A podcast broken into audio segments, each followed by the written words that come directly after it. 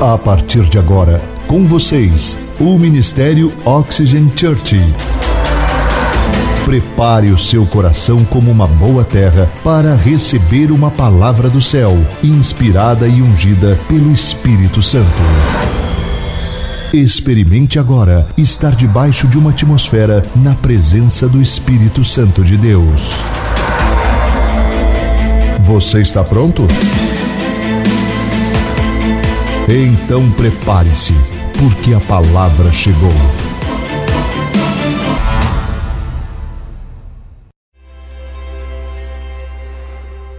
Abra sua Bíblia na carta aos Romanos, capítulo de número 4, versículo de número 17 ao 21. Diz assim a palavra de Deus: Como está escrito, eu o constituí pai de muitas nações ele é o nosso Pai aos olhos de Deus, em quem creu. O Deus que dá vida aos mortos e chama a existência as coisas que não existem como se existissem. Abraão, contra toda a esperança, em esperança creu, tornando-se assim pai de muitas nações, como foi dito ao seu respeito. Assim será a sua descendência. Sem se enfraquecer na fé, ele reconheceu que o seu corpo já estava sem vitalidade, pois já contava cerca de 100 anos de idade, e que também o ventre de Sara já estava sem vigor. Mesmo assim, ele não duvidou, nem foi incrédulo em relação à promessa de Deus, mas ele foi fortalecido em sua fé e deu glória a Deus, estando ele plenamente convencido de que ele era poderoso para cumprir o que havia prometido. Nós, seres humanos, reagimos de acordo com as coisas que percebemos, agimos de acordo com o que entendemos e nos movemos, avançamos de acordo com aquilo que nós cremos. Diga comigo, percebemos, entendemos e cremos. São as formas que nós captamos as informações. E de acordo com essa informação, quando ela chega em nosso coração, então nós agimos ou reagimos. Quando se fala que nós percebemos, tem a ver com as coisas captadas pelos sentidos do corpo: o olhar, audição, paladar, tato. Tem a ver com os sentidos. E assim nós reagimos. Quando fala que é algo que nós entendemos, tem a ver com a nossa alma, que são os pensamentos, as emoções. E quando nós chega uma informação à nossa mente, às nossas emoções, nós reagimos de acordo com aquilo que estamos sentindo, daquilo que estamos emocionalmente tocados. E quando se fala sobre crer, tem a ver com o espírito. Pois a fé vem de Deus para o nosso espírito. E então nós cremos. Ou seja, toda informação que chega até uma pessoa, ela causa uma reação. O nosso corpo ele passa uma informação quando há algo áspero, frio, quente. O clima, ele é percebido pelos nossos sentidos. Não é verdade? A nossa alma ela reage nas nossas emoções ou nosso raciocínio lógico toma uma decisão baseado naquela informação que ele captou. Porém, o espírito que Deus colocou dentro de todo ser humano tem uma linguagem diferente. Ele reage à palavra de Deus. Quando a palavra de Deus penetra o espírito humano, faz com que o seu corpo, os sentidos do seu corpo e a sua alma se submeta ao governo do Espírito. Entenda isso, isso é muito importante você entender. Quando você anda baseado numa palavra de Deus que você recebeu no seu espírito, a sua vida é baseada agora na palavra de Deus e não nas circunstâncias. Não naquilo que os seus olhos conseguem ver, ou os seus ouvidos conseguem ouvir, ou a sua mente consegue imaginar. Mas para te ajudar a entender isso, quando você vai sair da sua casa e você abre a porta está um vento gelado, o que você faz? Você pega um blazer, uma jaqueta, uma blusa de frio de moletom que você coloca, porque o seu corpo está captando os sentidos, está dizendo está frio. Baseado naquela informação que seu corpo está tendo, você toma uma, você tem uma reação. Ou quando vai chover, está o tempo formado, está começando a serenar e você fala assim: vou levar o guarda-chuva. Você reage baseado naquela informação. A mesma coisa é a sua alma. Às vezes, não sei se já aconteceu com você, você vai sair da sua casa e o tempo está ensolarado, mas você recebe uma informação pela meteorologia que aquele dia vai chover. O final da tarde vai ter uma torrente, uma, uma chuva muito forte. Então você leva o guarda-chuva com você. E alguém te pergunta por que você está com guarda-chuva? Você diz: a meteorologia me disse que vai ter uma chuva muito forte no final da tarde. Baseado naquela informação, você tem uma reação. Porém, nem sempre os seus sentidos e a sua alma são corretas na absorção dessa informação. Vou, te, vou contar uma experiência dolorosa para vocês agora. Eu sei que muitos vão rir de mim, não tem problema. Eu já fui curado disso. Quando eu era criança, apesar de ser muito novo ainda, eu estava fazendo a terceira série. E na minha época, né? Hoje é intervalo, na minha época era recreio. Quem aqui é a época do recreio? Olha aí, tá vendo? Nós amávamos o recreio, não é verdade? E na minha escola, como a maioria das escolas municipais, elas tinham a famosa sopa. Eu amava a sopa. Eu era um dos primeiros. Quando eu perdi a minha posição, eu estava em quarto lugar na fila. Tocava o sinal, eu não sei como eu conseguia fazer aquilo. Eu corria na frente de todo mundo para comer aquela sopa. E tinha umas cozinheiras que elas eram fantásticas. E eu lembro que aquele dia eu passei pela tia, pela merenda. Falei, como que é hoje a merenda? Ela falou, é aquela sopa que você gosta. Aquele dia eu estava preparado. Quando tocou o sinal, eu saí correndo. E eu peguei aquele meu pratinho, feliz da vida, fui conversar com os meus amigos. Conversávamos em um canto para depois ir correr, brincar, lógico. E eu lembro que eu peguei, tinha batatas, legumes, era aquela sopa, hum, que cheiro gostoso. Por falar nisso, peguei aquela, aquela batata, estava fumaçando, e eu comecei a soprar. E conversando, e, e de repente parou de fumaçar. Eu falei, olha que beleza. A informação chegou, está fria. A minha alma disse, está fria. O meu olhar estava dizendo: está frio, não está mais quente. Para testar, relei a língua. Estava geladinha. Oh, coloquei na boca. Só que ela estava derretendo. E o que ela fez? Colou no céu da boca. Você imagina a minha reação. Eu não conseguia enfiar o dedo na boca. Eu colocava a colher. Consequência disso, o céu da boca ficou todo na carne viva. Por dias eu lembrei daquela experiência. Tanto é que eu estou contando para vocês hoje. Eu posso te contar com toda a experiência própria que os nossos sentidos às vezes nos enganam. Fiz isso para chamar a sua atenção porque às vezes está cheio de cristãos andando baseado nos sentidos, naquilo que o olho dele vê, naquilo que os ouvidos dele estão ouvindo, captando. Enquanto na verdade Deus tem uma linguagem própria de falar conosco.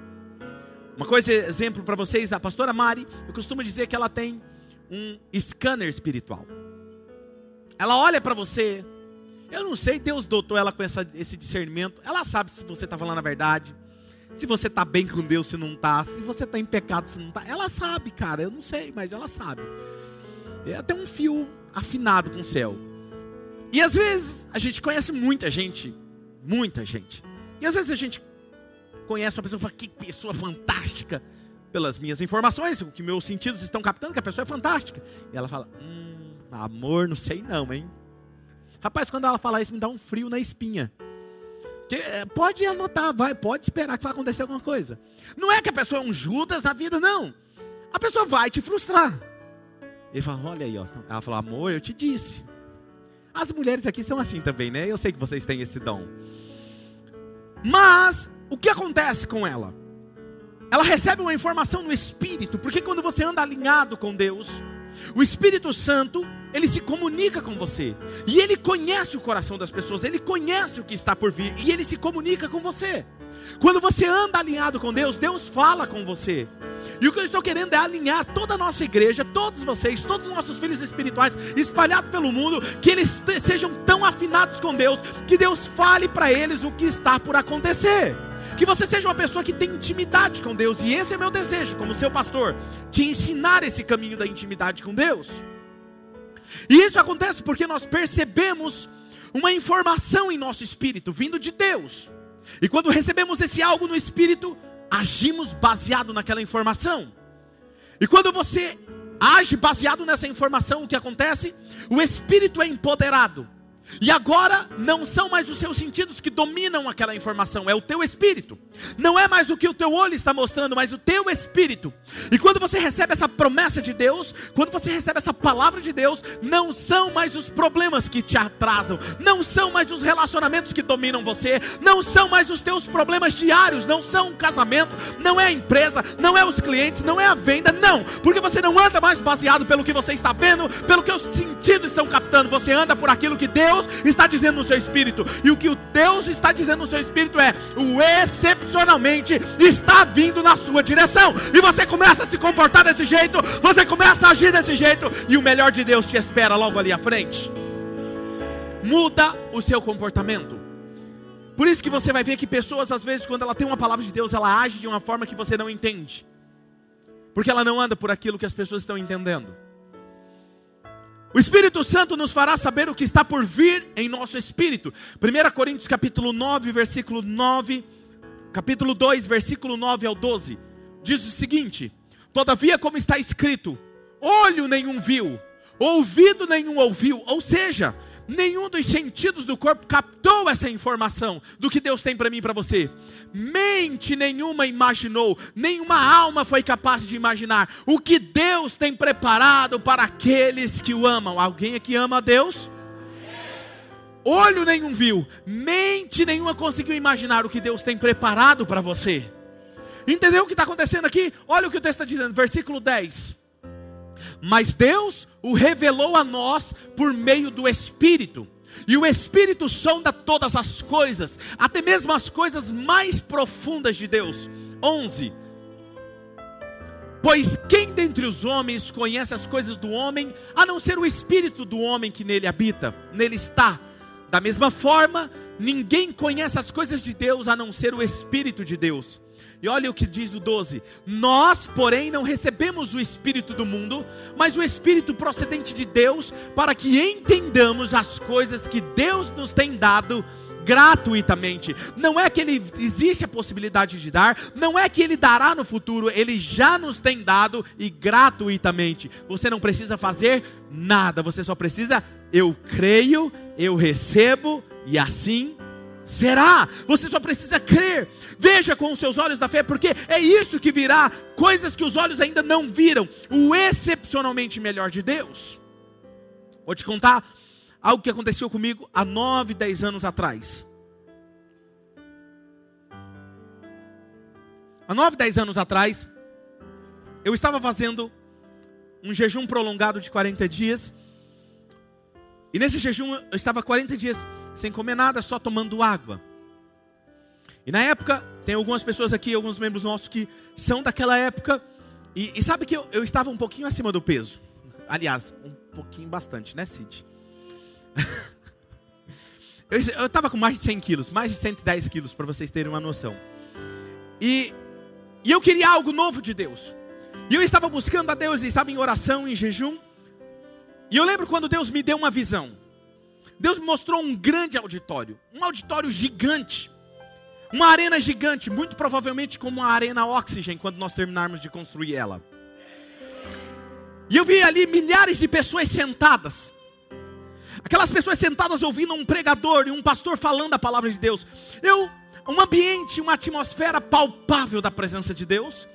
E aquilo me chamou a atenção, porque eu não tinha visto ainda, pelo menos aqui na América Latina, um lugar tão grande, com tantas pessoas sendo tocadas pela presença de Deus e ouvindo a palavra de Deus. Em todo aquele auditório havia muitas luzes, muitas câmeras filmando e transmitindo online. Milagres aconteciam. Eu lembro que o pastor descia e milagres criativos aconteciam em todo o auditório. Eu lembro de uma mãe que estava com um bebê no colo, as câmeras filmando, e ele passava e ele tocava sobre aquela criança, e aquela criança recebia um milagre criativo. E eu falei: Deus, quem é esse pastor? Por que, que ele é tão afinado assim com Deus? E Deus disse assim: Ele tem um ouvido de ouro. Ouvido de ouro? Como assim? Ele falou assim: Ele é sensível à minha voz. Ele ouve a minha voz e me obedece. Falei, fantástico isso. Mas quem é esse pastor? E eu lembro toda a logística, parecia uma arena o lugar, lotado de gente. E o Senhor me disse assim, é como se ele desse um zoom, e ele puxava a imagem daquele pastor lá no púlpito. Era um pastor magro. E quando ele puxa o zoom, eu vejo, era o meu rosto. E eu falei, falei, Deus, como isso é possível? E aí ele me deu um texto que se tornou a base do nosso ministério. Zacarias capítulo 4, versículo 6 é o que nós cantamos aqui hoje. Não por força, nem por violência, mas pelo meu espírito, diz o Senhor dos exércitos. O tempo passou, eu não sabia como isso ia acontecer, mas eu tinha certeza de uma coisa: um dia nós estaríamos em uma arena gigante, sendo transmitido para todas as nações. Ah, nós estaríamos na TV, porque eu via pessoas na TV assistindo, eu via pessoas nos tablets assistindo. Eu cheguei a comentar com um dos jovens que andavam comigo, e eu via que a mesma unção tocava as pessoas em outros países. E aí o que aconteceu? Eu tinha esquecido dessa promessa de Deus, e essa semana preparando a palavra, Deus me fez lembrar disso. Porque eu comecei a receber mensagens de vários países, de outras pessoas pedindo, por exemplo, pessoas do Brasil, de outros estados, dos Estados Unidos, do Texas, de Boston, Londres, África, Japão, Espanha, Portugal, Suíça, me mandando mensagem dizendo: Pastor, cadê as suas pregações? Eu quero acompanhar as suas pregações. Deus me fez lembrar dessa palavra e disse: Hoje começa algo novo na vida de vocês. Prepare-se para viver o extraordinário. Aleluia! Uou! E o que acontece? Jo, João capítulo 16, versículo 13. Eu quero te ajudar a entender isso. João 16, 13 diz: Mas quando o Espírito da verdade vier, ele os guiará a toda a verdade. O Espírito Santo ele nos guia. Quantas vezes ser pastor tem que tomar decisões sábias constantemente, constantemente, diariamente. Quantas vezes eu entro e ainda está escuro na minha casa, eu entro na minha sala, sem respostas. Qual é o próximo passo? Quando eu sinto quando a presença dele vem. E ele traz o próximo passo. É isso. Eu amo a presença dEle, porque Ele é aquele que nos guia ao seu melhor. E eu quero ensinar isso para vocês. Se você quer viver o excepcionalmente melhor de Deus, você precisa aprender a confiar e depender totalmente dEle. E olha o que diz o texto: Ele falará não de si mesmo, mas ele falará apenas o que ele ouvir do Pai, e lhe anunciará o que já aconteceu, é isso? O que está por vir ele antecipará. Abacuque capítulo 2, versículo 2 ao 3. Quero te ajudar a praticar isso. Abacuque 2, versículo 2 e 3 diz o seguinte: Então, eu gosto da revista e atualizada a versão, porque ela é a mais próxima do original. Diz o seguinte: O Senhor me respondeu e disse: Escreva a visão e grava sobre tábuas. Quando Deus te der uma palavra, anote, registre, porque quando acontecer, Ele vai te fazer lembrar daquilo. Eu tenho coisas anotadas de coisas que Ele me fala, e quando acontece, eu olho e falo: olha aqui, anote, tenha registrado isso. E aí ele diz: para que possa ler até quem passa correndo. Escreva a visão em um outdoor. Até aqueles que passarão correndo, eles têm que ler a visão. E aí, olha o que ele diz: porque a visão ainda está para cumprir-se, no tempo determinado, mas se apressa. Ou seja, é antes do que você imagina. Deus te dá a visão, e o cumprimento da visão, existe um processo entre isso. E muitas pessoas desistem no meio do processo. Quando Deus te dá uma visão, Ele te dá como uma semente. Ele vai colocar algo pequenininho dentro de você. Mas é quando, quando você planta uma semente. Quando você planta uma semente, ela não nasce no mesmo dia, imagina? E já dá o fruto. Você não está no país das maravilhas. Hã? Não é verdade? Mas quando você planta uma semente, você espera. Vai passar dias que você não vai ver nada. Deus colocou algo dentro de você, querido. Ele te disse algo. E às vezes você não está vendo nada. E você quer fracassar. Você quer desistir porque você não está vendo nada. Mas deixa eu te falar uma coisa. A palavra está viva dentro de você. Ela está geminando. E de repente, em um dia, você vai levantar e você vai lá e tem um brotinho para fora. Aquela pontinha verdinha saindo. E quem plantou fala: Uau! Demais! Está nascendo! Não é assim? Você fica feliz. Mas tem pessoa que quando ela vê a primeira coisa acontecendo na vida dela, que começa acontecendo pequeno, ela fala assim: Tá vendo? Não é como Deus disse para mim. Deus prometeu coisas grandiosas. Olha isso aqui. É assim, minha vida é assim. Ah, espera aí. Você tem que olhar para aquilo e falar assim: Uau! Começou! Isso é apenas o início, é apenas a origem de algo muito maior. Deixa eu te contar uma coisa que eu nem contei nos outros dois cultos. Estou lembrando agora. Quando Deus me deu a visão da oxigênio, eu estava na minha salinha de oração. E eu estava orando. Estava me sentindo um pastor inútil. Estava me sentindo sem forças, sem perspectivas, sem vontade de continuar. Quando Deus começou a falar ao meu coração, foi para isso que eu te chamei. Falei, Deus, mas isso não é evangelho. Olha o que eu estou vendo.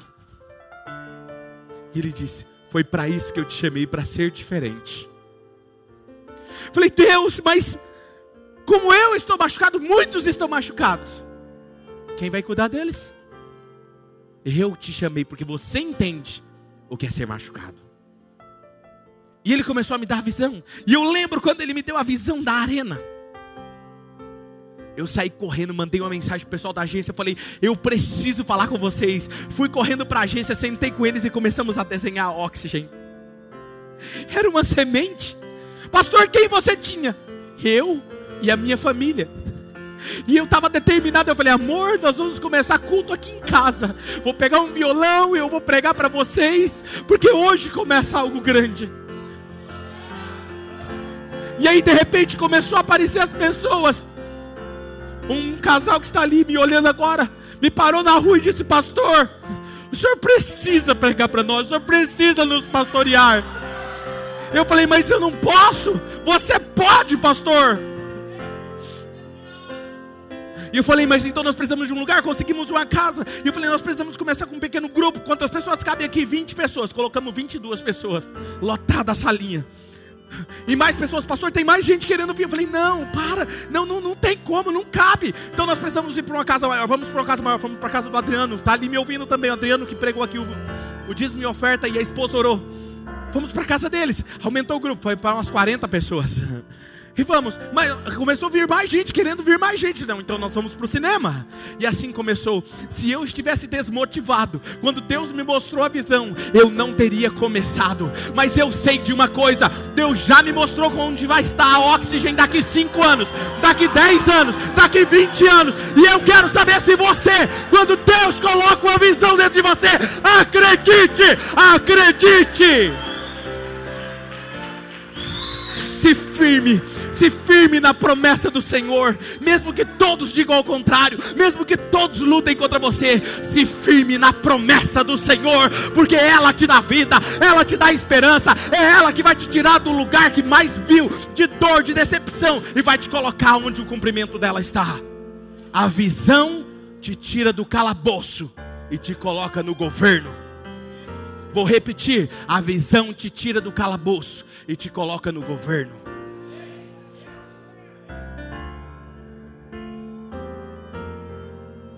Sendo assim, quando ele te diz algo, vai contra os seus sentidos, vai contra a sua percepção. Quem está entendendo a linguagem do Espírito? Gideão estava passando um momento no seu país, em Israel, onde os midianitas estavam oprimindo Israel, estavam oprimindo a sua terra. Eles iam lá com homens guerreiros, oprimiam, humilhavam e tomava toda a sua as suas posses, todos os seus alimentos, tudo que eles colhiam, tudo que eles trabalhavam durante a, a, a colheita, eles levavam embora. Esse país, essa nação estava vivendo um momento delicado de humilhação. E diz o texto que Gideão estava escondido, talvez em um lagar onde trabalhava com trigo, escondido para esconder o trigo. E ele estava com medo. E aparece o anjo do Senhor para ele. Quem era ele? Um covarde. Era o menor, tanto é que ele diz para o anjo: Mas eu sou o menor, eu sou da família menor. Mas o anjo olha para ele e diz assim: Homem valente e corajoso, você fará, libertará o seu povo dos midianitas. Eu? Você. Veja, por isso que o texto que nós lemos diz que o Deus é o Deus daquele que chama as coisas que não são como se já existissem. Eu disse isso semana passada e vou dizer novamente. Deus te chama pelo seu destino e não por aquilo que você está vivendo hoje. Se Deus fosse olhar para a minha vida como eu estava, eu não era um grande líder, eu estava destruído emocionalmente. Mas Deus enxergava o futuro. Deus não anda baseado naquilo que as pessoas têm feito com você. Deus anda baseado naquilo que Ele te prometeu. E o que você tem que fazer? Crer e receber, e assim será. Esse homem que estava escondido, com medo, covarde, começa a agir agora baseado nessa palavra. Ele mudou a mentalidade. E ele começou obedecendo. E o que ele fez? Ele quebrou e destruiu um altar que havia na sua terra para Baal. Deixa eu te dizer uma coisa: se você quer viver o excepcionalmente melhor de Deus, não pode haver outros altares na sua vida. Não pode haver outros deuses na sua vida. O que são deuses? Tudo aquilo que ocupa o lugar de Deus. Deus não compartilha a glória dele com ninguém. Deus ama fazer coisas estupendas através das pessoas, mas Ele ama quando ao final de um cumprimento de uma promessa a pessoa aponta para cima e diga: Foi Ele. Eu sinto Ele nesse lugar. Porém, quando Gideão fez isso, o Espírito do Senhor veio sobre ele. E quando o Espírito do Senhor veio sobre ele, trouxe vida àquela palavra que estava dentro dele. Eu fico imaginando Gideão andando na sua terra. Ele recebeu uma palavra falando: Eu sou covarde, eu tenho medo, eu sou o menor. Como que eu vou conquistar? Como que eu vou libertar essa nação dessa opressão? Mas ele começou a acreditar naquela palavra que ele havia recebido. Ele falou: Não, então não pode ter outros altares aqui para outros deuses. E ele eliminou aquele altar. E por essa obediência, o Espírito do Senhor veio sobre ele. Veja que o Espírito só veio sobre ele depois que isso aconteceu. E aí o texto é muito claro em dizer em Juízes capítulo 6, versículo 34. Mas o Espírito do Senhor apoderou-se de Gideão, tocando ele a trombeta, os abisritas se juntaram a ele, após ele, como um líder forte. Só um líder é capaz de chamar e uma nação seguir. Agora, no hebraico, essa palavra é muito forte para mim, apoderou-se de Gideão. É labash, que significa o Espírito do Senhor vestiu-se de Gideão. É como se o Espírito do Senhor pegasse Gideão e vestisse Gideão. Agora não era mais o covarde. Agora não era mais o medroso. Agora era o Espírito do Senhor vivendo dentro dele. Por isso que tudo que ele fez foi para a glória de Deus. E hoje eu estou aqui com uma palavra de Deus para a sua vida. Primeiro você precisa quebrar os altares a outros deuses na sua vida. Eliminar aquilo que te prende, o ressentimento, a mágoa, o problema. Por mais que você tente, quando você tem algo preso no passado, por mais que você tente correr, aquilo te puxa. Se é um ressentimento, se é uma água, ela te puxa. Você não pode ficar preso. Deus está querendo te levar para o próximo nível. E quando Ele fizer isso, Ele vai mudar a sua mentalidade, mudar a sua forma de pensar e agir. Por isso diz o texto que nós lemos: que Deus chama as coisas que não são como se já fossem. Quando Ele te dá uma palavra, Ele irá cumprir. Muitas pessoas às vezes estão me ouvindo ministrar. Elas ouvem e elas falam assim: Pastor, Deus falou comigo. São N testemunhos. Outros, nós temos um empresário aqui na nossa casa, ele está aqui me ouvindo hoje. Ele disse que ele estava esperando uma resposta de Deus para ampliar a sua empresa. E com uma postagem minha na internet, a sua esposa entendeu no espírito que era uma resposta para eles. E hoje eles estão conquistando coisas grandiosas nessa cidade. Porque aquela palavra, quando você recebe no seu espírito, ela vem com vida no espírito. Não tem a ver com os seus sentimentos, não tem a ver com aquilo que você está vendo. Porque se eles fossem olhar para aquilo que eles estavam vendo, eles não iriam. Se eles olhassem para sua conta bancária, eles não conquistariam. Se eles olhassem para tudo à sua volta, eles não fariam isso. Mas eles olharam para a promessa de Deus. E quando você olha e fica firmado na promessa de Deus, os recursos virão, o cuidado de Deus virá e as coisas acontecerão, porque tudo está sobre o governo de Deus. Deus, ele tem a sua forma peculiar de falar conosco. Em João capítulo 2, versículo 28 diz: E depois disso derramarei do meu espírito sobre todos os povos. E os seus filhos, as suas filhas profetizarão, e os velhos terão sonhos, e os jovens terão visões. Deus fala conosco através de profecia, sonhos e visões. Profetizar é você falar algo que você vê no espírito, e quando você fala, aquilo vem à existência. Isso é profetizar. Se você já recebeu uma palavra profética, você sabe como aquilo muda você por dentro. Um caso específico que nós podemos contar da Bíblia foi Elias. Elias estava vivendo um momento de seca na sua nação, três anos e meio sem chuva. E Deus diz a ele: Olha, o riacho que estava te sustentando com água se secou. Elias, eu vou te enviar agora a Sarepta. E lá tem uma viúva que vai cuidar de você. Eu fico imaginando Elias. Quem era viúva? No mínimo, uma mulher muito bem abastada, talvez tinha sua mansão, sua economia bem abastada, e ele vai para Sarepta. E quando ele chega lá em Sarepta, Deus diz: aquela é a viúva. Ela não estava no seu carro importado, ela não estava na sua mansão, ela estava catando gravetos. E Deus diz: essa é a viúva que vai te sustentar. E ele fala: Senhor, mas como? Ela não tem nem para ela. Mas tá bom, o senhor está falando. Viu, minha senhora? Será que é possível você fazer um pedaço de pão para mim? Estou com fome eu preciso comer. E ela diz para ele: Meu senhor, eu não posso fazer isso, porque a única porção que eu tenho é um pouco de azeite numa botija e um pouco de farinha na panela. E esse pouquinho eu vou fazer um bolo agora. Estou pegando esses gravetos para fazer a última comida para eu e meu filho comer. E depois nós vamos morrer. Se fosse um de nós, nós andaríamos pelas circunstâncias e nós falaríamos: é verdade, eu acho que eu me enganei, eu acho que eu não ouvi Deus, e continuaria o caminho. Mas Deus leva Elias a profetizar. Elias não anda baseado no que ele está vendo. Elias olha para aquela mulher e diz: Mulher, vai lá, faz primeiro para mim, depois que você fizer para mim, o azeite não acabará na botija e a farinha não faltará na sua panela, até que venha chuva sobre a terra. E diz o texto que a mulher fez exatamente como Elias disse.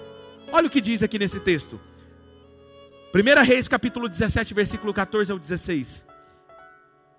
Olha aqui o primeiro, o princípio do primeiro. Olha o que diz aqui. Pois assim diz o Senhor, o Deus de Israel: a farinha na vasilha não se acabará e o azeite na botija não se secará até o dia em que o Senhor fizer chover sobre a terra. Ela foi e fez conforme lhe deu na cabeça, é isso? ela foi e fez conforme Elias lhe dissera. E por ela ter obedecido, e aconteceu que a comida durou todos os dias. Para quem? Para Elias. Para quem mais? Para a mulher. E quem mais? E sua família.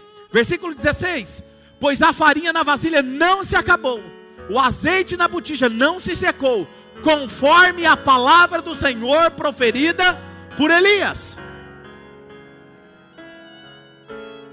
Veja, Deus poderia ter enviado ele a um lugar que tinha mais abundância, mas por que, que ele enviou a essa viúva? Quando ele profetiza dizendo: traga primeiro para mim, para o povo judeu, nessa época, fazer para o profeta você estava fazendo para Deus. E ela sabia que se ela fizesse a primeira porção para Deus, Deus cumpriria com a sua palavra.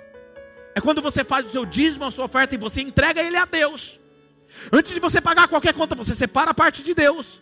A mesma coisa é confiar em Deus, o que essa mulher fez. E quando ela faz isso, não se acabou o azeite e nem a farinha. Deixa eu te falar uma coisa. Embora na sua nação estivesse falta de chuva, alguns morrendo de fome, ela estava baseada em uma palavra e ela sobreviveu por causa de uma palavra.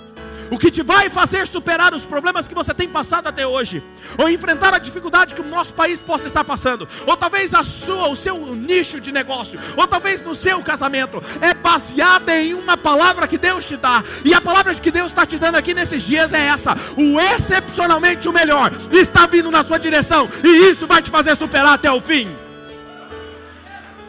Amém? Aplauda o Senhor mesmo.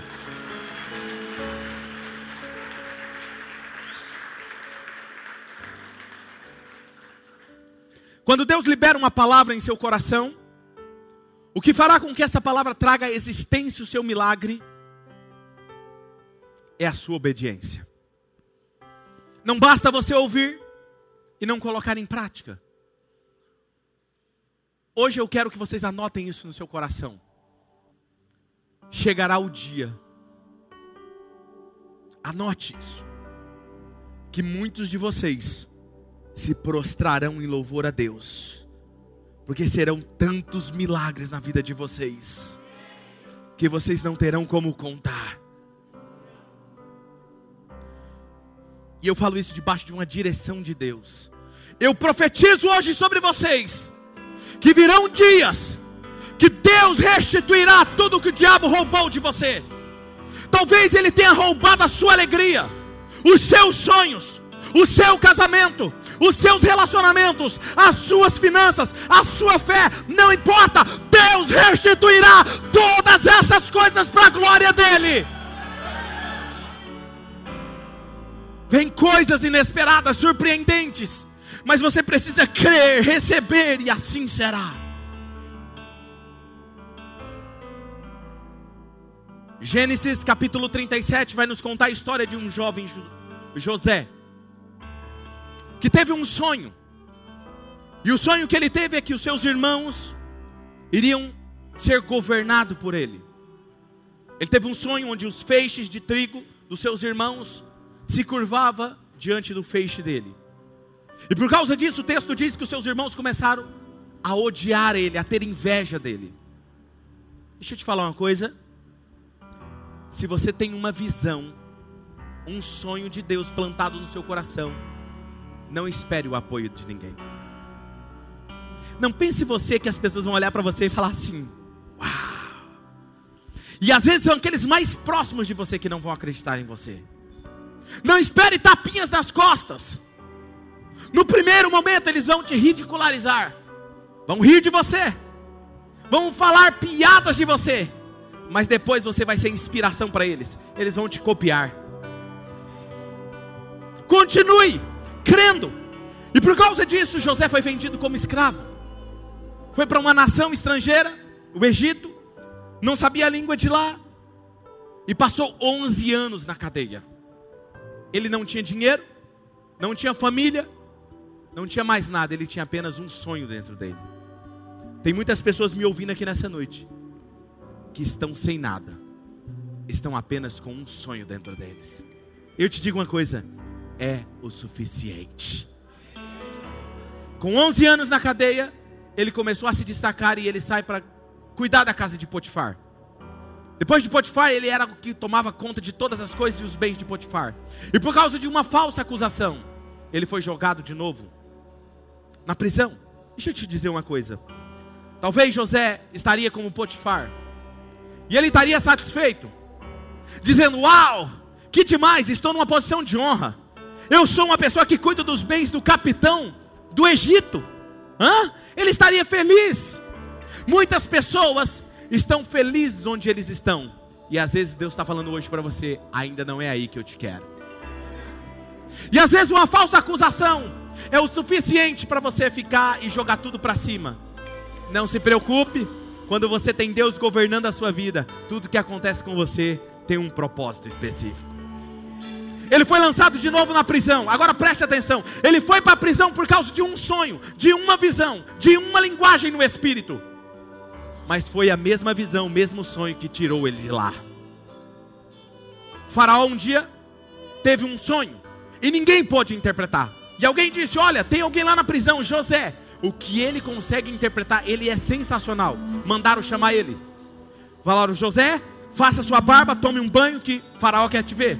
E ele vai lá e ele interpreta o sonho de Faraó. E Faraó diz: Então, a partir de hoje, o Espírito do Senhor que está sobre você, ele tirou o anel da sua mão e colocou no dedo dele, tirou as vestes dele de escravo e colocou vestes reais nele. Tirou aquela carruagem que ele tinha, na verdade, uma sandália suja, tirou e colocou uma carruagem real para ele governar. E disse: Depois de mim, você governa toda essa terra.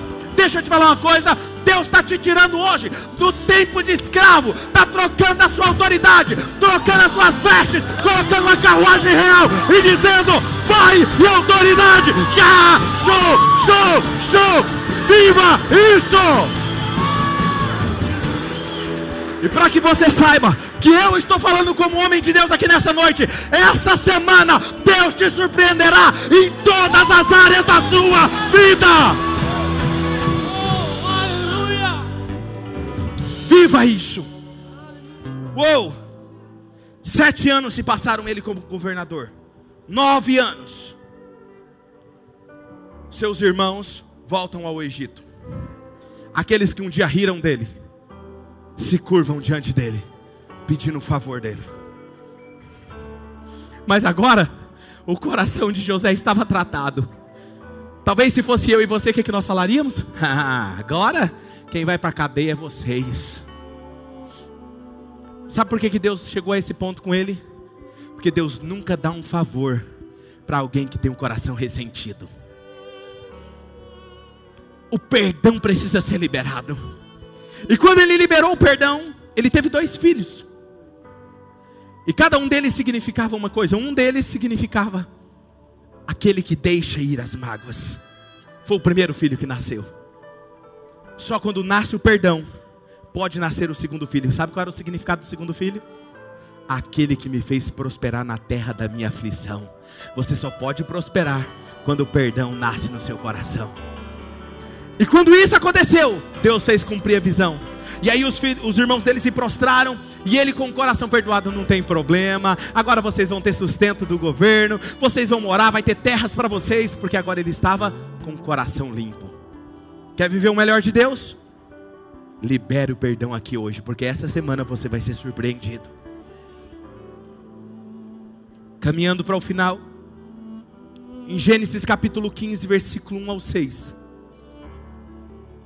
Deus aparece para Abraão. Abraão está vivendo um momento de depressão numa tenda. E ele está chateado porque o seu filho, que era herdeiro, na verdade era filho de uma escrava, dele como uma escrava.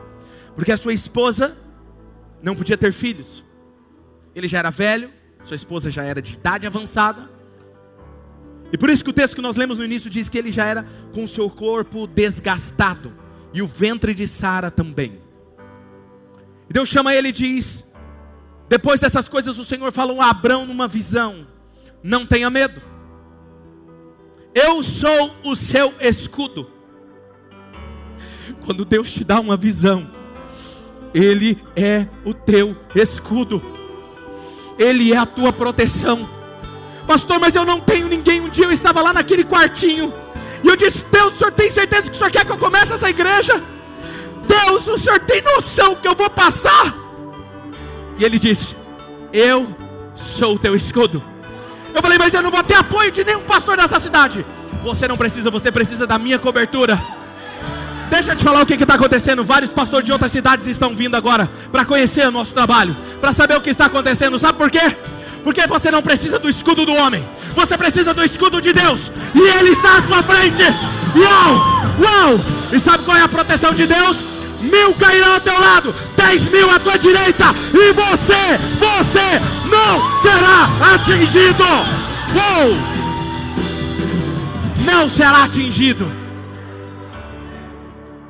E aí Deus continua dizendo para ele: Grande será a sua recompensa, Abraão. Creia. Mas Abraão perguntou: Ó soberano Senhor, o que você me dará? Se eu continuo sem filhos e o herdeiro do que possuo é Eliezer de Damasco. E acrescentou: Tu não me deste um filho algum, um servo da minha casa será o meu herdeiro. Então o Senhor deu-lhe a seguinte resposta: Seu herdeiro não será esse. Um filho gerado por você mesmo será o seu herdeiro. Abraão estava depressivo e ele diz: Abraão, sai da sua tenda momento que você está em depressão, ou passando um momento de angústia, a melhor forma de você sair de uma situação como essa é ampliar a sua visão. Aprendi isso com Deus. Deus tira ele da tenda e fala assim: amplia a sua visão, olha para as estrelas. E ele diz assim: conta elas. E é, talvez ele começou a tentar, mas não conseguiu. E ele disse: assim será a sua descendência. E ele disse: Mas Abraão, conta a areia da praia do mar. Ele não dá, Senhor. Ele falou: assim será a sua descendência. Quer ver algo que vai tirar você da cadeira agora? Quando é que aparecem as estrelas? À noite. Quando é que você consegue ver com nitidez a areia do, da praia do mar? De dia. De dia e de noite estava a promessa diante dos olhos de Abraão. Calma. Quando ele estava cabisbaixo durante o dia, olhando para o chão, a promessa estava lá. Não duvide, creia. Não duvide, creia, não duvide, creia. Quando chegava a noite, ele olhava para o céu e dizia: De onde virá o meu socorro? Ele olhava e lembrava das estrelas e dizia: Não duvide, creia, firme na promessa. Essas são as tuas promessas. Não duvide, de onde virá o meu socorro? O meu socorro virá do Senhor que fez os céus e a terra.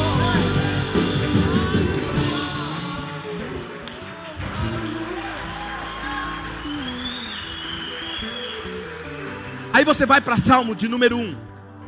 Salmo de número 1 diz o seguinte: Tá pronto? Aquele que medita na palavra do Senhor quando? Não ouvir? Quando? Aquele que medita na palavra do Senhor dia e noite será como uma árvore plantada junto a um ribeiro, que ao seu tempo as folhas não murcham, e ao seu tempo dará o seu fruto, e tudo que fizer prosperará. Quando você pega a promessa e coloca diante dos seus olhos todos os dias, e à noite você será próspero, próspero, porque Deus está com você.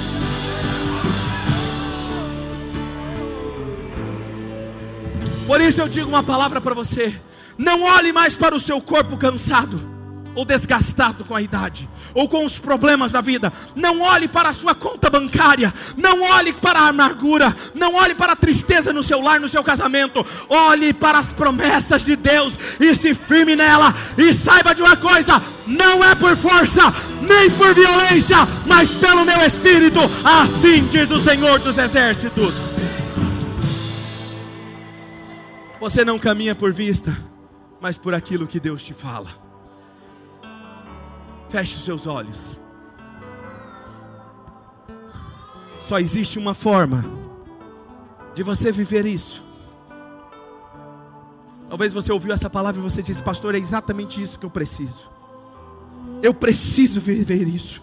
Eu preciso viver isso nessa semana. Pastor, eu estou sem nada. Oh, o Espírito está me conduzindo a algo. Talvez o credor está te ameaçando.